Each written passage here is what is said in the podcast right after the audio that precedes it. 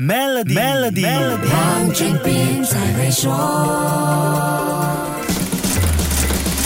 你好，我是黄俊斌。从三月份开始，我们都感受到热浪滚滚。当前的酷热天气跟一个叫 El Nino 厄尔尼诺的气候现象脱离不了关系。热了两个月，但气温却没有明显降下来。现在不止马来西亚，整个亚洲都严阵以待，高度戒备六月份可能要面对的厄尔尼诺现象。气候专家预测，六月到七月进入厄尔尼诺现象的几率达到百分之六十二。说了这么多，你想起厄尔尼诺了吗？厄尔尼诺现象除了造成高温，和干旱天气还有什么让大家神经紧绷的呢？一些朋友可能还记得，一九九七和九八年，我国曾经受到厄尔尼诺现象的严重影响。玻璃市州的朱佩在当时就记录到最高气温四十点一摄氏度，不止热得叫救命的天气，还有森林野火导致全国白茫茫一片，空气中弥漫着烧焦味的烟霾。一九九八年，全国也面对水工短缺问题，很多地方大治水，民众需要依赖政府派水才能够解决日。常用水的问题，那段时间是我国到目前为止面对最严重的厄尔尼诺现象影响。这些画面是不是还历历在目？想起来都心惊胆跳呢？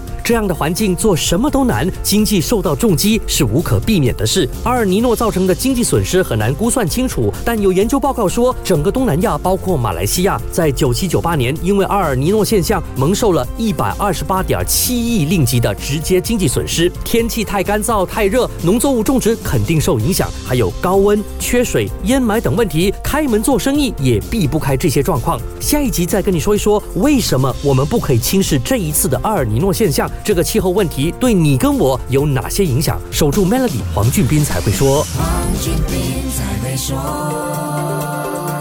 今天就让 Maybank Trade Financing 方案帮助您抓住新商机。详情浏览 maybank.my/sme trade，需符合条规。